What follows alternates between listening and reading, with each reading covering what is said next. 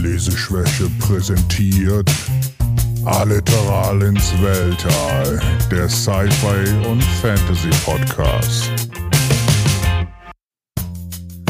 Hallo und herzlich willkommen beim Leseschwäche Podcast mit Frank und Ich bin der Alex. Hallo Alex. Hallo, Frank. Nein, ich klinge nicht so. Ich bin ein Roboter. Na, wie geht's dir? Alles gut? Joa, bei dir?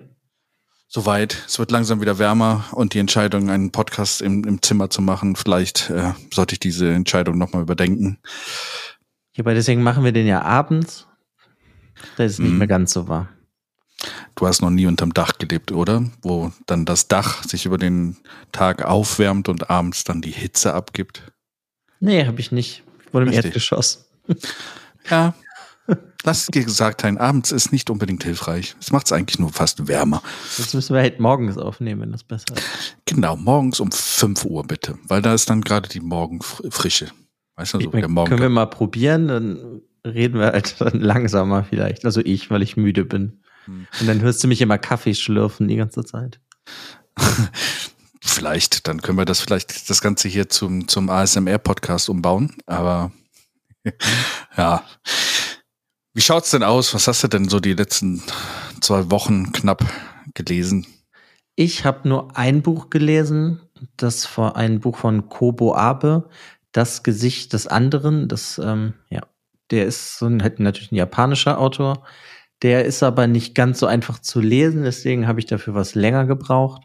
Der ist so ein bisschen, also er wird halt teilweise auch der japanische Kafka genannt. Ich weiß nicht, ob du schon mal was von Kafka gelesen hast. Mhm. Ja, deswegen ist dann halt manches nicht ganz so einfach und die Sprache von dem ist, da der halt, ich warte, ich meine, der ist studierter Mediziner, hat aber nie praktiziert. Das heißt, der hat halt auch teilweise eine Auswahl an Wörtern, die sind dann was komplizierter und auch seine Themen sind dann was tiefgreifender. Da kann man dann halt nicht so schnell so durchlesen. Deswegen, ja, das habe ich nur gelesen. Okay. Äh, werden wir bestimmt auch mal einem der nächsten Podcasts drüber reden, schätze ich mal, vielleicht. Äh, ja, auf jeden Fall. Ist Ja. halt sehr spannend gewesen. Sehr gut. Das, das ist immer gut spannend. Äh, aber bei dir halt auch etwas weniger gewesen die letzten zwei Wochen. Ja. Und was hast du so gelesen? Also bei mir ist jetzt, nachdem wir es in unserem Podcast besprochen haben, habe ich mich dann echt mal wieder dran gesetzt und gesagt, ich möchte jetzt Rad der Zeit mal weiterkommen und auch endlich mal fertig bekommen und äh, versuche das jetzt immer zum Einschlafen dann zu, zu hören. Und dann ist es halt so gut, dass ich nicht schlafen kann. Und das ist ungewöhnlich, weil sonst schlafe ich eigentlich immer ein von irgendwelchen Hörbüchern. Und ja, auf jeden Fall komme ich da jetzt auch mal weiter. Und das ist großartig. Bis jetzt. Also liegst du dann die halbe Nacht wach und hörst. Ja, ja, ich mache dann immer 15 Minuten Snooze, ne? Also dass er, dass er dann eigentlich nach 15 Minuten ausgeht und dann nach 15 Minuten ärgere ich mich, dass ich 15 Minuten genommen habe und dann wieder 15 Minuten. Und äh, das erinnert mich dann, dann schlafe ich so ein, wie ich morgens aufwache, wenn ich den Snooze mal weiter drücke, dass ich das halt 20 Mal mache oder so. Endet der Tag quasi genauso stressig, wie er anfängt. Ja, ob das auf Dauer dann so gut ist. Mag man drüber streiten, vielleicht.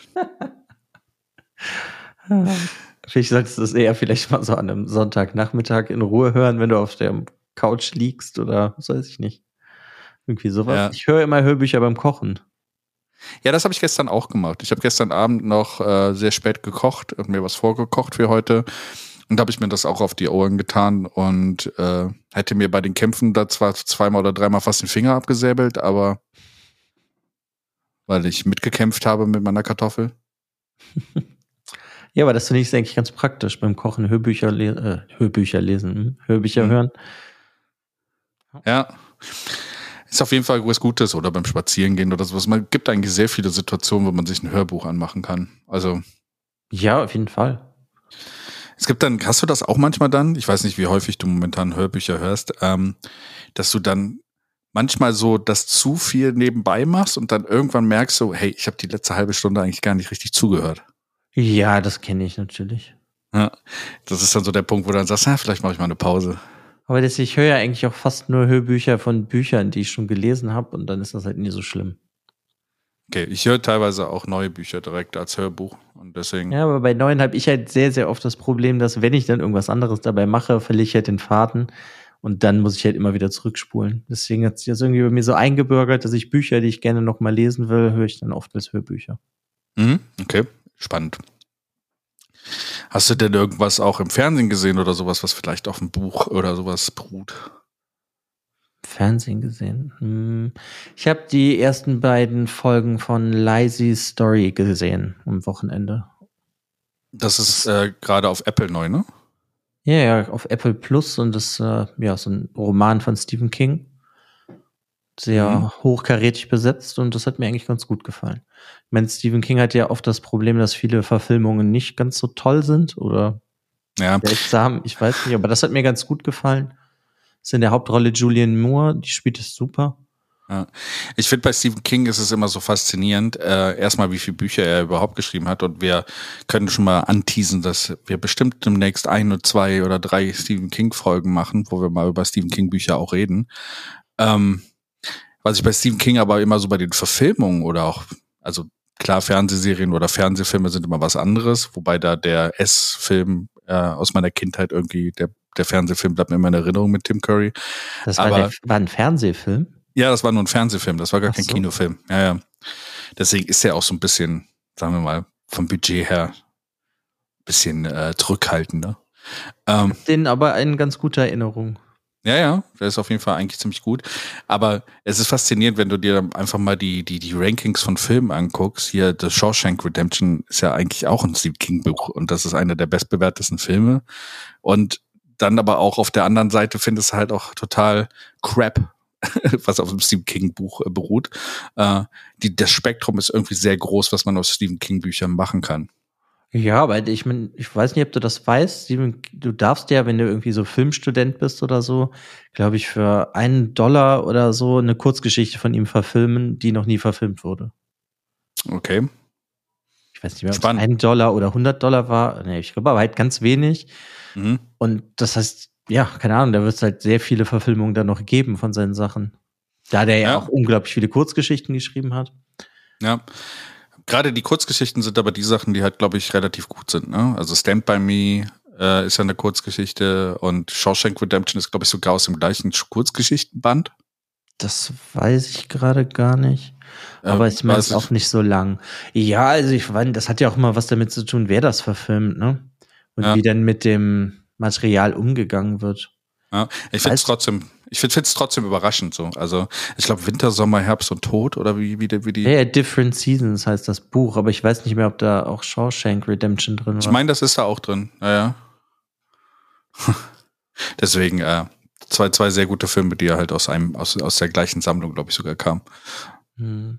Müsste man ja, aber jetzt zum Beispiel bei diesem Lazy Story, wenn ich es richtig verstanden habe, wird das nur eine Staffel sein und das ist halt dann keine Serie, die auf, weiß ich nicht, fünf Staffeln ausgelegt. Deswegen, das stelle ich mir halt ganz cool vor, wenn du einfach halt so die Themen von dem Buch halt abarbeitest in der Serie und dann ist es halt auch wirklich zu Ende und dann kommt nicht noch irgendein anderer Schwachsinn. Ähm, war das nicht sogar so bei, beim Institut von ihm?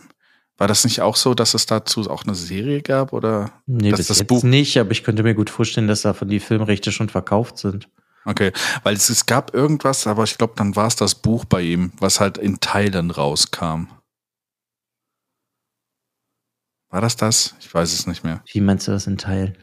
Also wo das ganze Buch dann immer so wöchentlich oder sowas halt und nicht wirklich komplett als, äh, als ganzes Buch am Anfang veröffentlicht wurde, sondern irgendwie so Teile. Aber es kann auch sein, dass ich mich da irre. Müsste ich nochmal nachgucken. Das weiß ich gerade nicht. Hier Institut ist halt auch relativ neu, das kam aber einfach so raus. Mhm. Ja, äh, sehr spannend. Ja, die Serie wollte ich mir auch unbedingt mal angucken und äh, freue mich auf den Stephen King, äh, auf die Stephen King-Folge in Zukunft. Ja, da werden wir sehr wahrscheinlich auch über Lazy Story reden irgendwann. Ja, schätze ich mal. Ja, das ist eins meiner Lieblingsbücher von ihm, das kann ich jetzt schon mal verraten, deswegen wird es bestimmt irgendwann vorkommen. Oh Gott, Spoiler. Jetzt werden Sie die Folge nicht mehr hören, Alex. Vielleicht. Aber es gibt ja auch mehrere Bücher, die ich von ihm mag, deswegen. Vielleicht hat, hat Alex aber auch einfach vielleicht gelogen und äh, dann wird das aufgeklärt in dieser Folge folgen Sie unserem Cliffhanger in Folge Weiß ich nicht. Aber wo wir gerade schon bei Stephen King sind, wie stehst du denn generell zu Horrorromanen oder Büchern? Ähm, Horrorromane finde ich generell, kann ich besser mich mit anfreunden als mit Horrorfilmen. Also Horrorromane finde ich, äh, das, da kann ich mir den Horror mehr geben, auch wenn er sehr plastisch geschrieben wird. Also so ähm, zum Beispiel, das ist jetzt nicht wirklich ein Horror, sondern ein Psychoroman, aber ähm, wie hieß er noch, der Bates, äh, Norman Bates. Hm, ja, ja, mir fehlt auch der Name nicht ein. Psycho? Ist das Psycho gewesen? Psycho? Oder American Dream, äh, American. American Psycho, meinst du? Ja, American Psycho, genau. Ähm, das konnte ich besser lesen, als dass ich einen Film gucken konnte, irgendwie. Ja, okay. Ich fand halt beim Film, der war natürlich nicht schlecht, aber ich fand der, das war doch, war das nicht Christian Bale? Mhm. Ich fand das ein bisschen übertrieben irgendwie, wie er sich gegeben hat. Es war teilweise nicht ganz so realistisch. Das fand ich im Buch besser. Aber ja, das würde ich auch als Horrorroman eigentlich schon zählen, aber eher so ein moderner Horrorroman. Kann ich eigentlich ganz gut lesen. Ähm, Mache ich weniger, also aktiv, aber wenn du mir mal irgendwas empfehlen kannst an der Stelle, würde ich da auf jeden Fall mal gerne reingucken. Also Stephen King natürlich, aber das ist für mich irgendwie was Spezielles. Das ist Stephen King Horror. Ja, ich finde Stephen King auch meistens nicht so gruselig. Äh, ich, also besonders nicht in so, so Pet Cemetery oder It, finde ich nicht gruselig, muss ich sagen. Das ist zwar, hat irgendwie so Horror-Elemente, aber ich, also der hat in so einem, ja, weiß ich nicht, irgendwie 2000er rum ein paar Bücher geschrieben. Eins so eine Geistergeschichte und manches ist auch so mehr psychologischer Horror. Das finde ich dann viel gruseliger als irgendein Monster. Mhm. Ja. Aber so einen richtigen Horrorroman, ich habe ich hab teilweise, muss ich sagen, so, es gibt ein paar Star Wars Bücher, die sehr auf Horror gemacht sind. Die waren eigentlich ja? ziemlich cool. Ja, das ist, war so, ist zwar, ja, das Star Wars Universum ist groß und das waren so Zombies, so, wo dann so Stormtrooper zu Zombies wurden und es so ein bisschen auch äh, Alien-mäßig geschrieben war, war sehr unterhaltsam. Aber sowas kann ich eigentlich ganz gut lesen. So, da kann ich Filme, Filme kann ich da weniger gucken. Hm.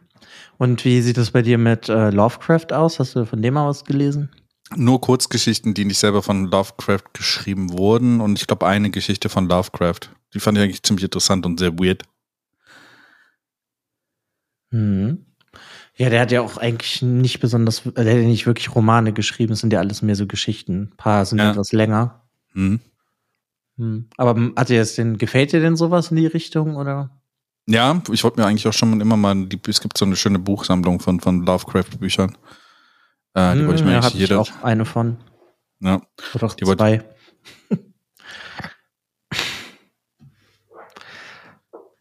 ja. Ja. Aber dann kann ich nämlich perfekt zu dem Buch überleiten, was ich mitgebracht habe.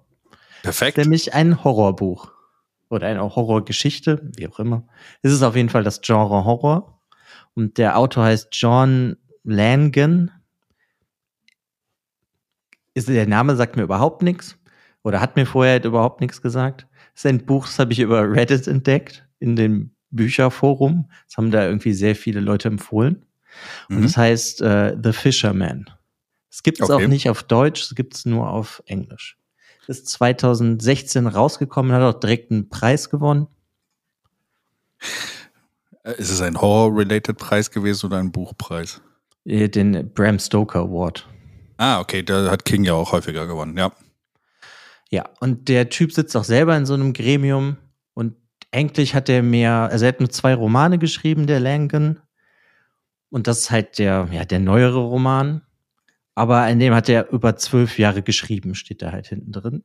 Okay, krass. Es ist aber trotzdem gar nicht so ein langes Buch. Es sind auch nur so 260, 70 Seiten ungefähr, 265 Seiten. Ah, okay. Und das, ähm, ja, deswegen habe ich eben über Lovecraft geredet, weil es mich halt so ein bisschen daran erinnert an so die alten Horrorautoren.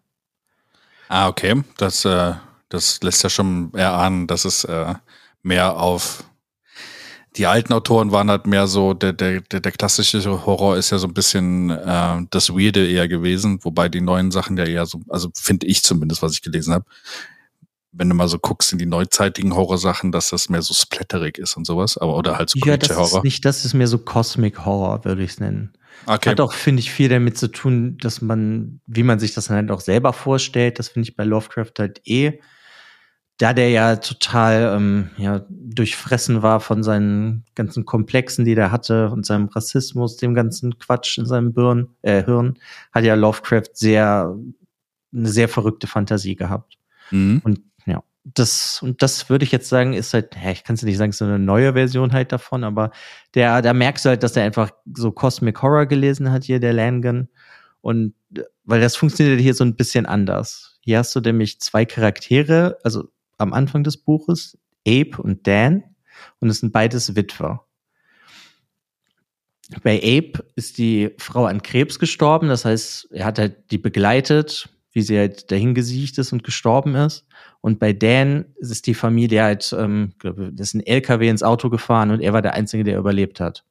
Also sein Kind und seine Frau ist tot. Und mhm. beide gehen halt irgendwie ganz anders mit ihrer Trauer um.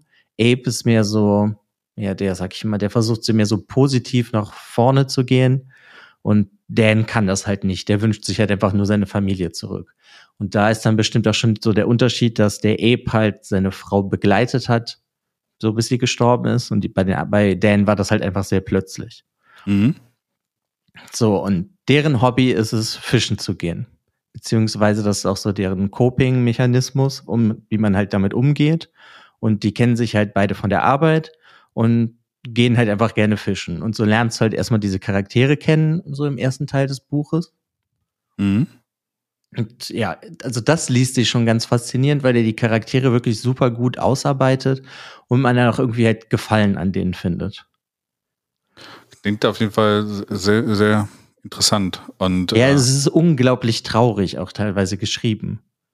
Weil, weil sie halt mehr viel, es wird viel verarbeitet auch von den, von, von den, äh, von den Toten von den Frauen dann an der Stelle. Ja, du erfährst natürlich was über die, aber die reden halt jetzt auch nicht so richtig miteinander, die beiden, sondern weißt du, das ist halt so diese Männerfreundschaft, sie gehen halt fischen zusammen. Hm, okay. Und also, aber ja. ja. Also quasi dann eher dieses äh, Zusammenleiden, aber nicht wirklich das äh, darüber reden, okay? Ja, so mehr oder weniger. Ähm, auf jeden Fall erfährt dann der Dan irgendwann von einem so einem Spot, wo man halt fischen gehen kann. Und das war aber halt, das heißt Dutchman's Creek. Und das war halt mal ein Indianerreservoir und da war halt auch mal eine Stadt, aber das ist halt alles so überflutet und da würde der halt gerne fischen gehen. Mhm. Und das besprechen sie in, in so einem Diner und dann kommt so ein Charakter, der sehr, sag ich mal, ein bisschen wie Lovecraft ist oder so mhm. sein soll, würde ich mal sagen. Und der erzählt ihn dann halt eine Geschichte über Dutchman's Creek. Also du hast halt den Roman mit diesen beiden und dann erzählt der, deiner Typ halt ihnen eine Geschichte und dann kommst du sozusagen in eine Geschichte in der Geschichte. Also Geschichtsception quasi dann, ja. Ja, ist so ein bisschen. Und ja, und da ist dann halt mehr dieses Cosmic Horror mäßige, weil der erzählt denen halt eine Geschichte. Ob die jetzt ja. wahr ist, weißt du ja dann halt es nicht. Und da geht's dann halt auch um diesen Fisherman. Und da werde ich jetzt natürlich nicht so viel verraten, weil falls es einer mal lesen will, das ist das dann halt wirklich spannend. Und ja, das ist halt sozusagen der zweite Teil. Und dann der dritte Teil ist dann halt, wie sie dann an diesen Ort gehen und dann passieren da halt auch noch Sachen. Also, also sie, sie, suchen wirklich den Ort auf, über den die, die Geschichte dann ging dann an der Stelle.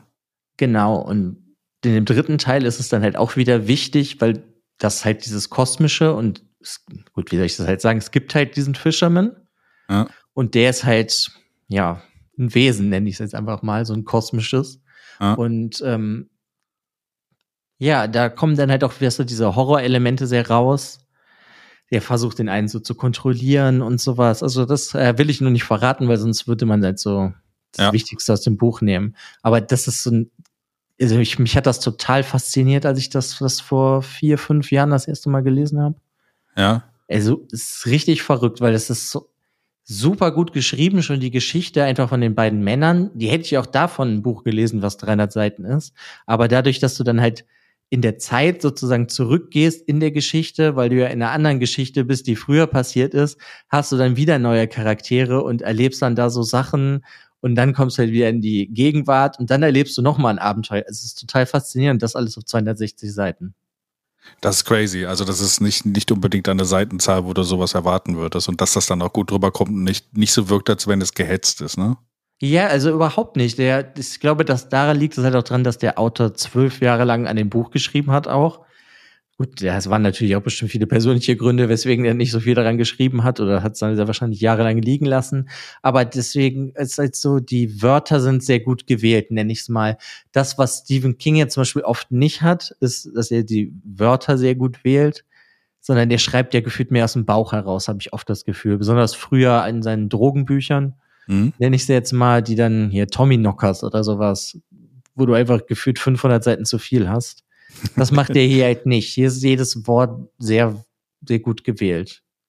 Okay, wahrscheinlich hat er, hat er das Buch in einem halben Jahr fertig gehabt und dann zehneinhalb Jahre oder elfeinhalb Jahre dran gearbeitet, äh, die Seitenzahl dann darauf runter zu, zu kürzen. ich weiß es nicht. Auf jeden Fall finde ich dieses Buch richtig toll, besonders wenn man Horror mag. Ja. Mir geht's also, ich gucke gerne Horrorfilme, ich lese auch gerne Horrorromane, aber die wenigsten Bücher finde ich in irgendeiner Form gruselig. Mhm. Und ich, es gibt halt äh, Lovecraft-Geschichten, die finde ich sehr gruselig. Oder halt auch von ähnlichen Autoren aus der Zeit. Die haben ja auch viele alle mit Lovecraft Brieffreundschaft gehabt und haben ja im selben Universum auch geschrieben. Und ja, ich weiß nicht, das finde ich eher, eher gruseliger als ein Zombie. Weißt du, wenn du von irgendwas Größerem redest, was aus irgendwelchen Gründen da ist, ne, weißt du, so wie Cthulhu und sowas, das finde ich irgendwie viel gruseliger als ein Zombie. Ja, das stimmt. Das stimmt, weil, weil, weil du sowas, irgendwas hast, was jenseits der Realität wartet und lurkt und sowas. Das sind so dieses, was so ein bisschen an, wenn du dich an die Gruselgeschichten, die du als Kind erzählt bekommen hast, als äh, das Wesen unterm Bett. Weißt du, das ist halt auch so etwas, was du nicht mehr beeinflussen kannst, finde ich. Also das ja, ist ja, da, da ist ja auch dann deine eigene Vorstellungskraft, die dir Angst einjagt. Ja. Und so ist das bei Lovecraft zum Beispiel auch, oder war es ja bei dem auch sehr viel. Und so ist das hier bei The Fisherman irgendwo auch. Ja. Der Vorteil ist halt nur, dass es nicht vor 100 Jahren geschrieben wurde, sondern 2016 rausgekommen ist. Dadurch hat er halt sehr, sehr schöne Einflüsse, die mir sehr gut gefallen, aber er hat trotzdem halt seinen unglaublich tollen Stil. Also ja. ich habe auch noch nichts anderes von dem gelesen. Das wollte ich eigentlich auch immer noch mal machen, aber dieses Buch hat mir auf jeden Fall richtig gut gefallen. Und wenn du mal Lust hast, einen Horrorroman zu lesen, dann kann ich auf jeden Fall den hier empfehlen. Weil es halt nicht nur Horror ist und ja, ist irgendwie, weiß ich nicht, ist trotzdem auch sehr menschlich. Irgendwie total toll. Das ist auf jeden Fall das, was ich mitgebracht habe. Ich finde es faszinierend. Ähm, mein, mein Buchschrank, äh, also der Podcast, die Podcast-Entscheidung war keine gute Entscheidung für meinen Buchschrank, der äh, Bücherschrank. Äh, der, das sind immer mehr Sachen, die ich mir dort noch dazu hole. Äh, klingt spannend. Äh, da hat's mir, glaube ich, auch schon mal vorher von erzählt und das äh, irgendwie kommt mir die Geschichte so ein bisschen bekannt vor. Vielleicht habe ich auch. Ja, habe ich auf jeden Fall schon mal von erzählt. Ja, deswegen äh, werde ich mir auf jeden Fall auch dann auf meine Liste packen. Ja, also kann ich auch wirklich nur empfehlen ist halt sehr schade, dass es davon keine deutsche Version gibt für die Leute, die halt kein Englisch können. Aber wenn man Englisch kann, würde ich es auf jeden Fall mal lesen, wenn man Lust hat auf Horror. Mhm, cool. Ähm, gute Empfehlung. Ähm, ja, vielleicht findet sich auch mal irgendjemand, der das dann übersetzt. Bei welchem Verlag ist das denn erschienen? Ist das ein großer Verlag gewesen? Nee, das ist auch im Englischen ein sehr kleiner Verlag, weil diese meisten Horrorautoren, die sind ja nicht wie Stephen King, dass die alle lesen wollen, sondern das hier ist in Word Horde. Also hier okay. Horde von, ne, die Horde. Mhm. Oh. Also, ich weiß nicht, die hatten auch so einen limitierten Run, sag ich mal, von Hardcover-Büchern. Da gab es aber auch nur 100 Stück. Also ich glaube nicht, dass das so ein riesiger Verlag ist. Und im Generellen hast du halt das Problem, dass nicht so viel Horror übersetzt wird, weil die Leserschaft ist, glaube ich, nicht so groß. Dass man halt irgendjemanden übersetzt, der nicht schon einen großen Namen hat. Ja. Und der hier ist halt auch wirklich eher bekannt so in dem, ja, in dem Kreise der Horrorleser aus Amerika oder aus England oder englischsprachig halt. Okay, crazy. Ja, muss ich mir auf jeden Fall so, äh, muss ich mir durchlesen. Da hast du mir jetzt äh, auf jeden Fall Interesse dran gemacht. Ja, die anderen Sachen will ich daraus auch wirklich gar nicht verraten, weil sonst äh, ist halt, denke ich, der Spaß weg. Ja, das ist auch der, der große Fakt bei, bei, bei Horrorbüchern und das merkst du ja auch bei so Filmen wie zum Beispiel Blair Witch. So ein Film, der halt meistens nur einmal, also der nur einmal funktioniert und bei Büchern ist das leider halt auch häufiger so. Man kann sie mehrfach lesen, aber dann ist meistens dieser Horroranteil ein bisschen geringer, weil du halt schon weißt, was vorkommt. Ja, das natürlich. Aber da ist ja dann wieder das Interessante, da das ja in, inspiriert ist, so ein bisschen von so alten Horrorgeschichten. Und das kann man schon öfters lesen. Ja. Weil es dann eigentlich auf andere Arten schocken kann. Weißt du, das ist jetzt halt nicht, ja, weiß ich auch nicht, wie bei so einem Horrorfilm, wenn du den Jumpscare kennst, dann erschrickst du dich ja nicht mehr. Außer du achtest vielleicht nicht drauf, dann kannst du dich noch mal erschrecken. Aber bei so, also bei Horrorbüchern, besonders so aus dem die älter ja. sind, finde ich, die kann man schon öfter, öfters lesen, weil die dann irgendwie noch so ein, weiß ich nicht, die strahlen noch irgendwas anderes aus. Dann, äh, was auch hilft, ist Vergesslichkeit. Das kann auch helfen. Das auf jeden Fall. ja. Ja, cool. ähm, spannendes Buch und äh, ich finde es gut, dass du mir so häufig so kurze Bücher vorstellst. Die sind immer relativ gut durchzulesen. Ja, aber das ist hier nicht, dass du da halt so durchbläst, weißt du, das ist so, da brauchst du schon ein bisschen für. Weil du musst das halt auch verarbeiten in diesem Buch, die Sachen, die dir, ja, die dir erzählt werden. Ich fand nicht, dass, also es war nicht so, dass ich mich hingesetzt habe und nach drei Stunden war ich durch. Sondern ich habe mir das schon, glaube ich, auf so eine Woche aufgeteilt. Mhm. Dann immer. Ja, aber halt, trotzdem. Ja, ja also auf ja jeden noch. Fall. Ja, das geht ja noch. Das ist überschaubar, würde ich sagen. Mhm. Ja, ist auf jeden Fall nicht so viel wie letztes Mal bei Musashi. Oder Rat der Zeit. Ja, gut. äh, ja, cool. Spannend. Coole Geschichte notiert. Und was hast du heute mitgebracht? Also ich finde es witzig, dass du halt äh, H.P. Lovecraft und Horrorromane ansprichst und äh, du den Autor und äh, den, den, den ich jetzt vorstellen werde und die Bücherreihe, der, der halt, ich glaube, da hast du sogar mal eine Kurzgeschichte von gelesen, äh, die halt auch so Lovecraft-mäßig geschrieben war, wenn du dich noch daran erinnerst, Ephemera von, von Paul S. Camp. Ja, ja, ja, ja, doch, ja. Also ich kann mich erinnern, dass ich sie gelesen habe, aber da ist halt was, ich kann mich nicht mehr daran erinnern, worum es ging. Ja, genau. Es geht auch nicht um die Geschichte. Ich wollte eigentlich von ihm, ähm, ähm, also er hat, Paul S. Kemp hat viel für äh, Shared Worlds geschrieben, also hier Forgotten Realms, also die, die Sachen, die bei Dungeons and Dragons halt zugrunde liegen. Dann hat er auch ein paar Star Wars Romane geschrieben. Aber ähm, vor ein paar Jahren hatte er dann auch die Möglichkeit, seine eigene Serie äh, ins, oder seine eigene Welt ins Leben zu rufen. Und ähm, hat da die Agile und Nix Trilogie geschrieben die hoffentlich vielleicht mal irgendwann auch weitergeht. Ähm, was ich dir heute eigentlich dann auch vorstellen wollte. Ich weiß, dass ich dich auch doch vorher schon mal mit genervt habe, aber ich dachte, im Podcast ist das immer ein guter Platz für sowas. Ja, ich habe das sogar mal gehört, das erste Buch davon, aber ich kann mich ja so gut wie nichts erinnern. Ähm, ich, ich glaube, es ging um Agile und nix. ja, ja, ja, ja. Überraschung. Ähm, ja, also die, die Serie besteht momentan aus drei Büchern und ähm, das ist auch interessant, wie diese Bücher erschienen sind. Ähm, 2012 äh, The Hammer and the Blade und äh, dann 2013 A Discourse in Steel und 2017 A Conversation in Blood. Also das letzte Buch war schon vier Jahre später. Und ich hoffe, man hört gerade nicht die, die lustigen Leute, die draußen auf der Straße singen. Ähm, podcasten.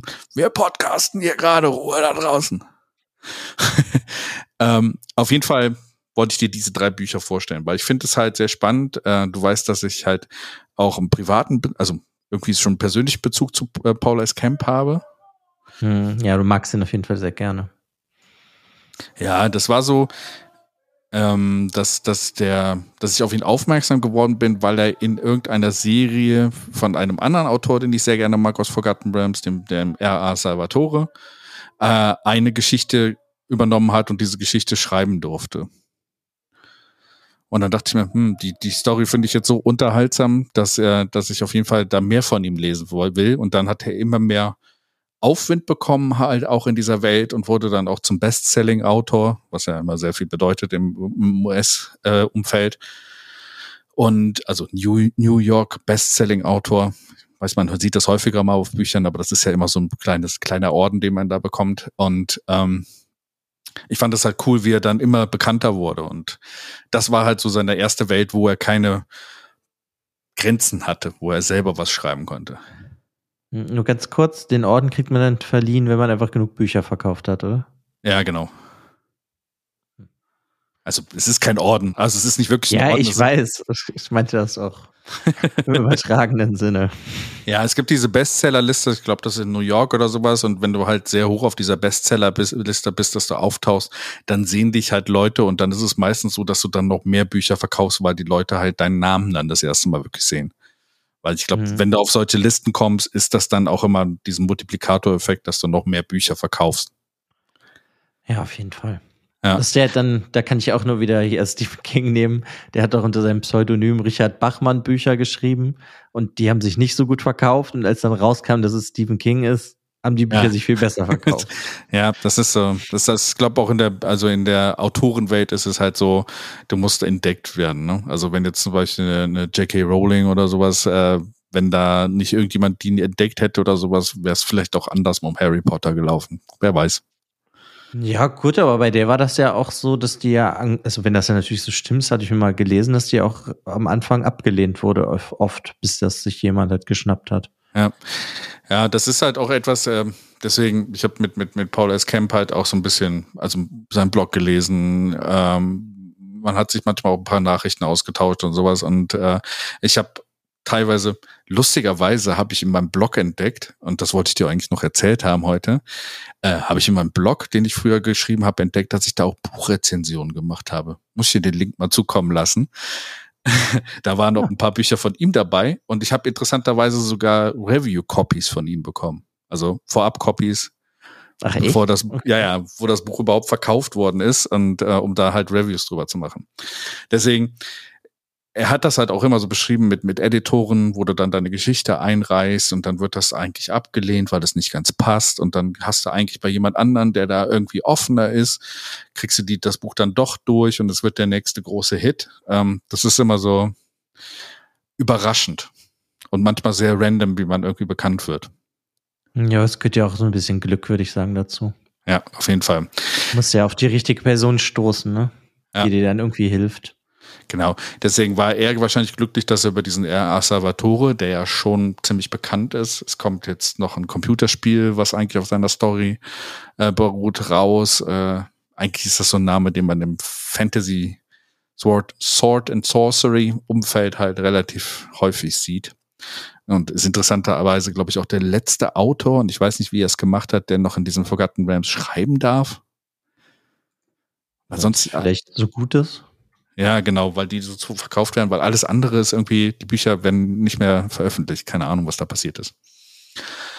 Auf jeden Fall mal zurück, die Welle mal wieder zurück auf diese drei Romane zu führen. Hm?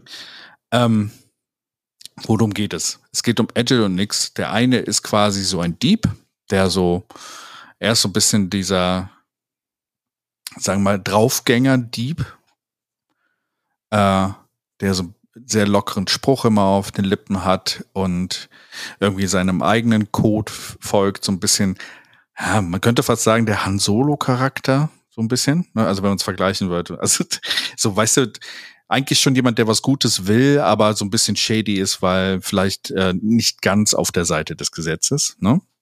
Mhm. Und dann äh, ähm, nix, nee, andersrum, Edge war der, war der, war der Priester, sorry. nix war der Dieb und Edge war der Priester. Lass mich das nochmal validieren. Jetzt bin ich nämlich gerade selber durcheinander gekommen. Ähm, das ist manchmal echt äh, witzig, wenn man so durcheinander kommt mit dem äh, genau, der Priest ist Agile und der Dieb ist nix, genau. Und der Agile ist halt ein Priester von einem Gott und er ist der letzte äh, äh, Anhänger dieses Gottes. Okay. Und der, und der ist aber auch eher so dieser Priester, nicht dieser wirklich fromme Priester, sondern, weißt du, Alkoholpriester könnte man ihn nennen, so, weißt du so? Er ist eher so jemand, der, also es ist kein wirklich sehr strikter Glauben, den er da, da, da leben muss, weißt du so? Er ist halt also der kräftige. Hm? Ist er so wie Bruder Tuck aus Robin Hood? Ja, genau, das ist gut, guter, guter Vergleich. Also das ist äh, wahrscheinlich so der Punkt, wo, den man da vergleichen kann. Er ist auch eher die, die imposantere Gestalt äh, von, von, von den beiden. Ähm, also das erste Buch heißt ja auch äh, The Hammer and the Blade. Also die Bla äh, Blade ist der Dieb und er hat einen Hammer. Mhm. Also ist er eher der, der, der grobe, kräftige Kerl der aber immer einen lockeren, frommen Spruch auf den, auf den Lippen hat. Und äh, auf der anderen Seite diesen Dieb, der halt auch immer so ein bisschen lockerer ist. Und ähm, ja, um die beiden geht das eigentlich und in, äh, in der Welt, ähm, die das spielt. Und um die Welt, in der das spielt, die halt komplett selbst ge dafür geschaffen wurde. Und wenn man sich mal so ein bisschen wenn man so ein bisschen guckt, ähm, ich weiß es nicht, ob dir das was sagt, so Fritz Leiber, sagt dir das was? Äh, Gerade nicht. Es sind auch so Fantasy-Autoren, ähm, die haben halt auch so Figuren ins Leben. Also Fritz Leiber ist relativ bekannt, der hat, der hat zwei Charaktere und sorry, wenn ich den Namen jetzt nicht äh, aussprechen kann. Ich glaube, der eine ist Favre, de, Favre, keine Ahnung, and the Grey Mauser. Also das ist der andere. Das sind so dieses ähm, man fühlt sich manchmal an äh, Lethal Weapon erinnert. Okay.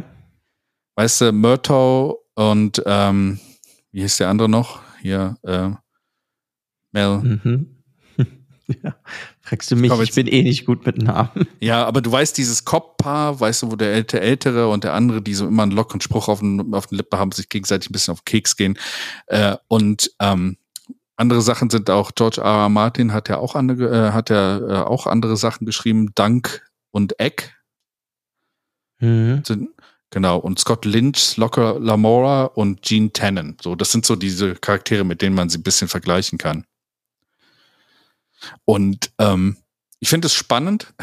Also es, es wird sehr stark darum, geht sehr stark darum, dass die beiden halt eigentlich. Sie wollen eigentlich nur ein bisschen Geld haben. Sie wollen sich diese Taverne, in der sie sich immer treffen, am Anfang kaufen, damit sie da dann einfach wohnen können. Sie geben einen, einen Scheiß um die äh, Diebesgilde, sie geben Scheiß um irgendwie andere Kleriker etc. Sie leben so in ihrer eigenen Welt und ähm, geraten dadurch irgendwie immer ein bisschen unfreiwillig äh, in Geschichten rein, die dann irgendwie eine größere Tragweite haben. Okay. Also die rutschen sozusagen einfach immer in ihre Geschichten, in das Geschehen irgendwie durch irgendeinen komischen Zufall und dann müssen sie sozusagen das Abenteuer durchstehen. Genau, es ist so, also ich weiß nicht, das erste Buch geht los, also es ist eine, so ein Prelude, also in jedem Buch hast du quasi so eine kleine Vorgeschichte, so als ein Einstimmung. Und ähm, in dieser Vorgeschichte, die ist eigentlich total hat keinen ähm, wirklichen Bezug zu der, zu der Hauptgeschichte, aber dann erfährst du irgendwie, dass durch die, äh, die Ereignisse, die sie damit losgetreten haben in dieser Vorgeschichte, das nachher irgendwie eine Relevanz für ihre Hauptgeschichte hat und äh, sie dann über irgendwen retten müssen, irgendwas irgendwo hinbringen müssen oder äh, plötzlich von allen angegriffen werden, weil sie halt irgendwie aus Versehen irgendwas gemacht haben, wo sie nicht drüber nachgedacht haben. Mhm. Und was ist denn dann die das Thema sozusagen des ersten Buches? Wo rutschen Sie da rein? Sie müssen eigentlich, also Sie haben, glaube ich, irgendwie ähm, ähm, Dämonen getötet äh, äh, oder äh, Wesen getötet, was halt irgendwie so einen Pakt hatte und dann werden sie eigentlich beauftragt, den Rest äh, für diesen Pakt dann auch noch äh, zu töten. Und quasi so zwei Mädels dann auch dahin zu bringen, die mit diesen Dämonen dann irgendwie vereint werden sollen, damit sie äh, ähm, damit sie halt auch Magie zaubern können. Also ähm, also Rakon kommt halt auch in der Vorgeschichte vor. Das ist dieser Charakter, der ihnen den Auftrag gibt und sie machen das nicht unbedingt freiwillig. Und Mirelda und Rusilla, seine Schwestern, sollen halt äh, ähm, mit den zu den Dämonen übergeben werden, damit sie sich verbünden können und Kinder zeigen können und dann der, der quasi der, äh, die Kinder dann super kräftige magische Wesen werden. Und eigentlich haben die beiden auch keinen Bock, das wirklich zu machen. Aber ist das dann halt mehr comedyhaft geschrieben? Ja, es ist, es ist, ähm, es hat so, so, so einen komödischen äh, ähm, An Anstrich, so ein bisschen, wenn du bei, wenn du mit Agile und Nix folgst, so, weil sie alles nicht wirklich ernst nehmen. Manchmal merkst du es schon, dass sie in Situationen dann sind, wo sie dann selber denken, oh Gott, ich glaube, ich komme hier nicht mehr raus, aber äh, sie haben immer so einen lockeren Spruch auf der, auf der Lippe. Deswegen das Vergleich auch zu, zu hier Lethal Weapon. Weißt du, immer den lockeren Spruch oder halt auch Beverly Hills Cop war ja auch sowas, weißt du? Mhm. Ähm, immer den lockeren Spruch noch auf den Lippen, aber eigentlich sind die Situationen sehr ernst. Und es ist auch immer der Punkt in den Büchern, wenn einer der Hauptcharaktere plötzlich dieses ganze äh, lockere, leichte, wo sie vielleicht so ein bisschen drüber hinwegspielen, die ganze Zeit dann fallen lässt und wirklich ernst wird, dann, dann ist wirklich die Kacke am Dampfen, wie ich so, will man so schön sagen. Okay, also wenn, ja, okay, ich verstehe. Hm. Ja. ja. was, was dem Ganzen auch noch ganz interessant ist, also äh, ähm, Camp hat halt auch so ein bisschen ähm, noch eine eigene Sprache mit eingeführt. Ne? Also die, die, die fluchen schon ziemlich viel, aber sie fluchen nicht so wirklich äh, mit äh, Fuck und Shit oder sowas, sondern das geht immer Fack und Scheit, weißt du? und das macht das Ganze so ein bisschen, ich weiß nicht, ob du Battlestar Galactica jemals gesehen hast, What the Frack und sowas. Nicht also, wirklich. Aber da gab es auch so dieses Swearing, was nicht so ganz wirklich Swearing war und sowas und das kam, kam halt, kommt halt in diesen Büchern auch vor. Es ist sehr unterhaltsam und es wird auch, auch das erste Buch ist so, man merkt, dass es noch so ein Einstieg ist von ihm, aber je mehr er mit diesen Charakteren halt äh, zu Hause ist und ähm, das so alte Bekannte sind für ihn, desto besser wird es über die äh, nächsten beiden Bücher hinweg. Ist das und, denn eine fortlaufende Story oder ist einfach in jedem Buch ein neues Abenteuer? Es ist in jedem Buch ein neues Abenteuer, jedoch im dritten Buch wird am Ende dann quasi so der Bogen geschaffen zurück, warum das alles passiert. Hm, okay. Und so ein bisschen die Backstory gegeben. Es ist zum Beispiel, das dritte Buch ist zum Beispiel ganz witzig. Äh, ich glaube, glaub, es war das dritte.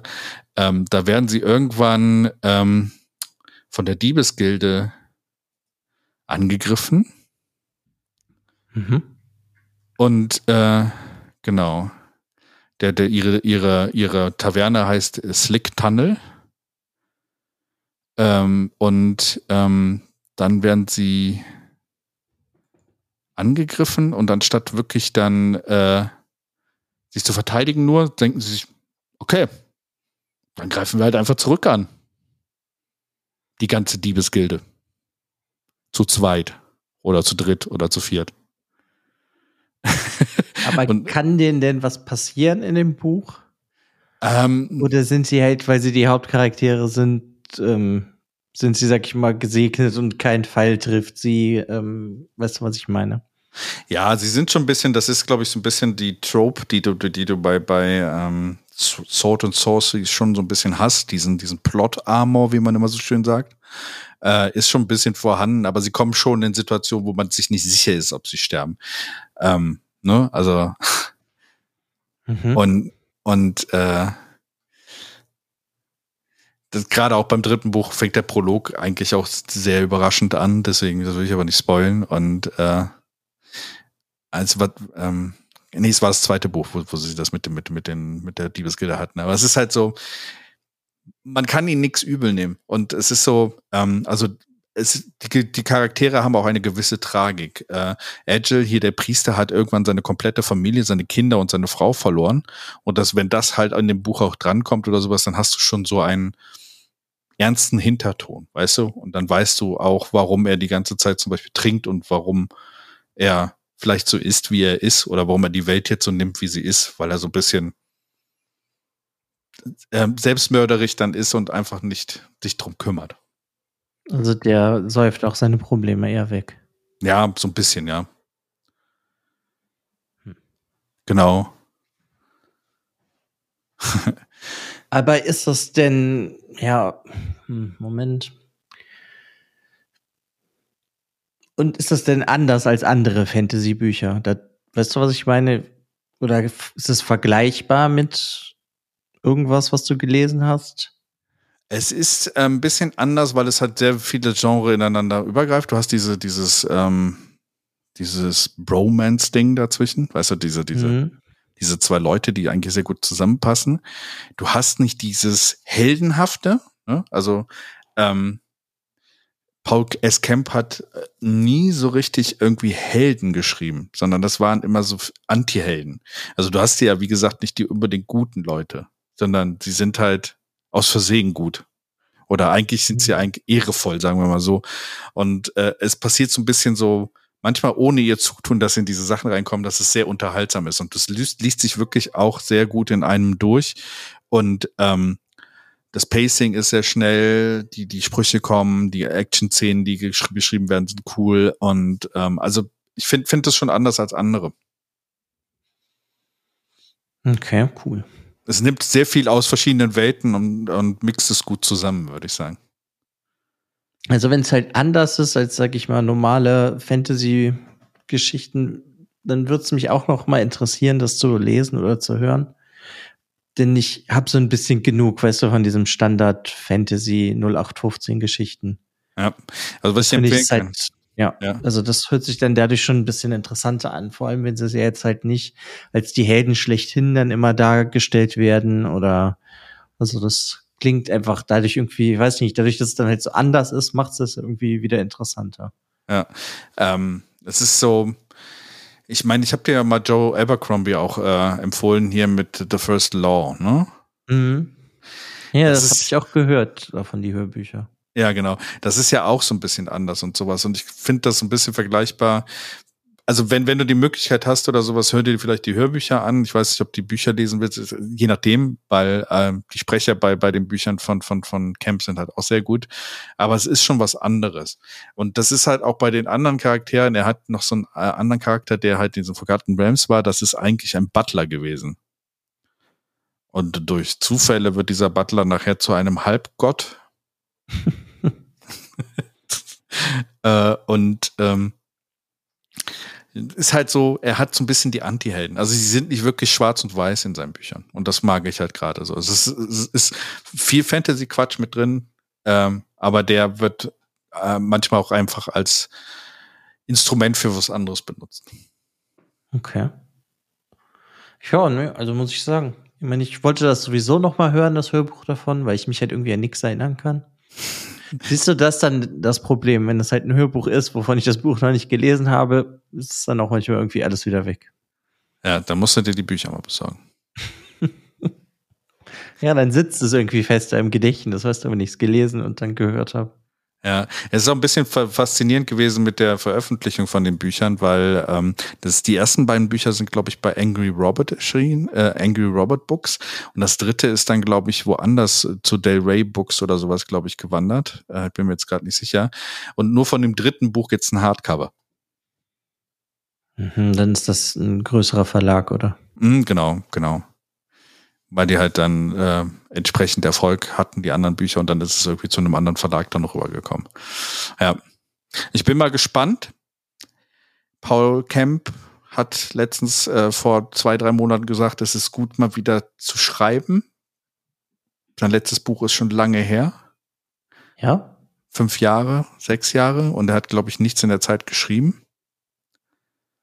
Deswegen bin ich mal gespannt, ob er vielleicht ein neues Agile und Nix Buch schreibt. Ich würde mich auf jeden Fall freuen.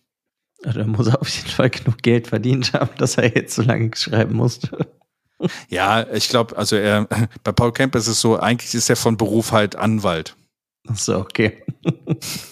Also Unternehmensanwalt und sowas in seinem richtigen Leben so und ich glaube, dass er da halt immer noch äh, wirklich auch den, den Job halt wirklich noch hauptsächlich macht und vielleicht war das Ganze mit dem Bücherschreiben auch so eher eine Nebensache, die er da gemacht hat. Dafür hat er aber einiges geschrieben. Ja. Jetzt nicht so, als hätte er auf der faulen Haut gelegen. Ne? Also krass. Ja, er hat, glaube ich. ist ja eh faszinierend, wenn dann irgendwie so viel schreiben kannst und trotzdem noch normal arbeiten. Ja, ich frage mich auch immer, wie das funktioniert, vor allem gerade bei diesen Forgotten Realms Büchern. Äh, also ich meine, so Sachen wie Salvatore, die bringen jedes Jahr ein neues Buch raus oder zwei sogar. Die machen aber auch nichts anderes, als diese Sachen zu schreiben. Und wenn du, wenn du die Muße hast dazu, also wenn du, wenn du genug Kreativität dazu hast, okay. Ich glaube, nur so, so ein Schreiber, Writers Block ist dann sehr schwierig.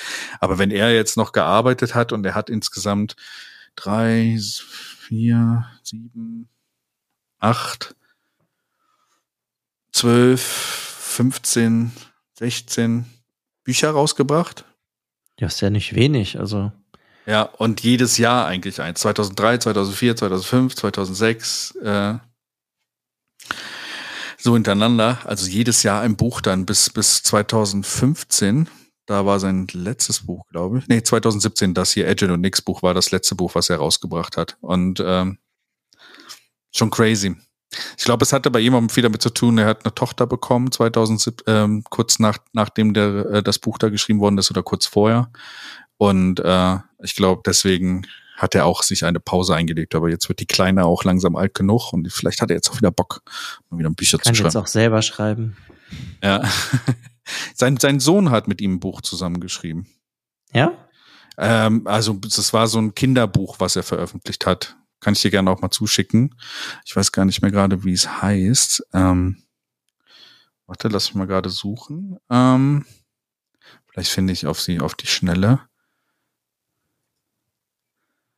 Das war ein Buch, was er mit seinem Sohn dann, glaube ich, für kleines Geld oder für umsonst, glaube ich, äh, veröffentlicht hat, nur als Kindle-Buch, glaube ich sogar.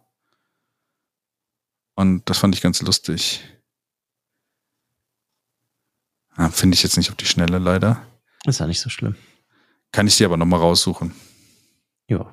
Kannst du dann in der nächsten Folge berichten, wie es heißt. Wäre ein bisschen kurz. Aber ja, kann ich auf jeden Fall beim, also, wenn man über das Buch redet, das ist nicht besonders lang. Aber es ist Nee, aber du Geschichte. kannst berichten, wie es heißt. Das meinte ich. Ja, ja, genau, genau. Es kann ja sein, dass es jemand interessiert, Frank. Dich auf jeden Fall. Ja, aber wenn du es halt mir erzählst privat, dann solltest du es halt in der nächsten Folge trotzdem nochmal sagen, wie es heißt. Das ist eine gute Idee. Weißt du, wir unterhalten uns demnächst einfach gar nicht mehr, sondern das kommt alles im Podcast. Wenn wir uns treffen, dann einfach nur so, na, na. Und bei dir so, alles gut. Was ist passiert, sag ich dir im nächsten Podcast. Ja, dann wären wir aber ein anderer Podcast. Das ist ja eher, es geht ja eher ums Lesen. Ja. Ja, ich hoffe, ich habe dir noch mal vielleicht äh, das Interesse an und Nix noch mal bei dir geweckt und auch bei den Zuhörern. Kleiner Hinweis, ähm, wir haben, ich habe ja in unserer, ich, wir würden uns gerne auch über Kommentare freuen. Das könnt ihr unter leseschwäche.podigy.io gerne unten noch abgeben. Unter die, in die Show Notes zu dem einzelnen Podcast haben wir auch unsere Goodreads-Profile drin und ich werde auf jeden Fall auch eine Liste für, auf Good- Goodreads anlegen, wo halt die ganzen Bücher reinkommen, die, die wir hier besprechen in den einzelnen Folgen. Deswegen, falls, falls ihr Interesse habt, mal danach zu lesen, würde ich mich auf jeden Fall freuen, wenn ihr da auch mal Feedback gibt, wie ihr die Bücher selber fandet. Gut, dass du weißt, wie man das auf Goodreads macht. Ja, ein bisschen gedauert. Ich habe es nämlich auch noch nicht verstanden, wie man eine Liste darstellt. Schick sie dir gleich mal zu. ja, irgendwie können auch Leute dann da Sachen draufvoten, keine Ahnung. Ähm, ja. Ähm, ja, so viel zu meinen Büchern. Ähm, Ja, finde ich cool. Buch. Ist halt mal was anderes. Also ich Ja. finde es wirklich gut, wenn es halt nicht mehr so Standard-Fantasy ist. Also, Herr der Ringe ist natürlich gut, aber ich habe keine Lust mehr, sowas zu lesen in die Richtung. Ja, es, ich muss sagen, es, es, es gibt viel Varianz in dieser Welt. Und das, ich finde, das Gute ist, nur weil es eine Fantasy-Welt ist, und das habe ich auch bei Star Wars geliebt oder sowas bei den Büchern, hast du trotzdem Krimi-Romane im Star Wars-Universum. Du hast äh, Heist, also hier äh, Diebesromane im Star Wars-Universum oder im Forgotten Realm, Zombie-Romane da drin. Also du hast eigentlich alle Genres, die es auch in, in anderer Fikti- Fiction äh, gibt, aber dann halt einfach in einem anderen Setting. Und das finde ich manchmal interessanter. Ja, aber das finde ich auch gerade bei Fantasy-Sachen dann wichtig, weil wenn du die halt, ich meine, es gibt ja jetzt auch von deutschen Autoren, nimm dir die, die Zwerge, die Reihe, die habe ich auch gelesen, obwohl ich weiß nicht, ob die noch weitergeht. Ich habe keine Ahnung. Ich kenne, glaube ich, vier oder fünf Bücher davon. Und die fand ich auch gar nicht so schlecht, aber im Endeffekt ist das halt alles sich immer sehr ähnlich. Zu Ja. diesem Standard, was ist das dann, High Fantasy oder wie nennt man das? Weißt du, was Ja, halt ein, ist, ja, aber ja. ja, der ist dann halt irgendwie, weißt du, wie so ein Auserwählter. Mhm. Und ja, ich weiß nicht, ich finde das halt irgendwie so ein bisschen öde. ja, weil, weißt du, wenn der Charakter, der muss ja noch nicht mal sterben, aber wenn ihm halt im Endeffekt nie so viel passiert, ist es, ähm, weiß ich auch nicht, weißt du, was ich meine? Ja, du, du meinst Da fehlt so ein bisschen die, die Spannung, weißt du, ja. Ja. Nimm dir halt hier das Lied von Eis und Feuer, das hat er ja sehr schön gemacht, dass halt auch viele Charaktere, wo du denkst, ha, das ist der Hauptcharakter, der, der hast du bis zum Ende und dann stirbt er. ja, ja, das hat's einfach immer spannend gemacht, als ich das gelesen habe, weil du halt dir nie sicher sein konntest, wird der noch da sein oder ist er wird, weißt du, wird er sterben? Ja, das stimmt auf jeden Fall. Das macht das auch ein bisschen anders. Ähm, und ich kann das auf jeden Fall verstehen. Ja. Ja. Meistens ist es eh immer schwierig, wenn du so Reihen von Büchern siehst und dann weißt du, in dem nächsten und übernächsten Buch kommen die Charaktere auch vor. Man könnte natürlich auch Bücher von vorher schreiben, aber du weißt auf jeden Fall, das Buch werden sie überleben. Ja, aber das, das ist ja auch sowas. Ja. Ja, bei mir ist es so, ich bin, bin halt eher in Fantasy-Welten, weil ich finde Realwelt-Sachen eher langweilig. Weißt du, weil reale Welt mich nicht so wirklich dann an der Stelle interessiert und ich eher so ein bisschen für meinen Geist oder für meine, für meine Kreativität dann eher so ein anderes Setting brauche. Ja, aber wie ich jetzt zum Beispiel hier bei diesem Fisherman dir berichtet habe, gibt's halt auch eine Mischung. Das ist halt auch bei, es gibt ja so generell magischer Realismus, weil halt dann Weißt du, das ist ja wie in Your Name oder sowas. Mhm. Ja, solche Sachen finde ich ja noch spannend. Und das ist dann halt Echtwelt, aber mit so, was irgendwie magisch wird durch irgendwas. Und da gibt's mhm. ja wie Haruki Murakami, dem Autor, der hast halt ganz viel immer in der Echtwelt, aber dann passieren halt irgendwelche Sachen, die wie magisch jetzt einfach mal sind, runtergebrochen. Mhm. Oder unerklärbar. Und dann, das finde ich halt super, super interessant für mich geworden und spannend. Ja. Kann ich auch verstehen, wie gesagt. Ja. Jedem, jedem Tierchen sein Pläsierchen oder wie sagt man so schön? Oder ja. Tja, der, so, jetzt habe ich aber noch zum Abschluss der Fakt. noch einen, einen Fakt für dich. Yay. Ja, das ist, ähm, da, da muss ich dich trotzdem fragen. Wie viele Seiten denkst du denn, braucht ein Buch, damit es ein Buch ist? 57. Ja, fast. Also ein Buch ist nach Definition erst ein Buch, wenn es mindestens 49 Seiten hat und nicht mehrfach und regelmäßig erscheint. Diese Regel kommt bestimmt aus Deutschland. Das weiß ich nicht. Tschüss zusammen. Tschüss.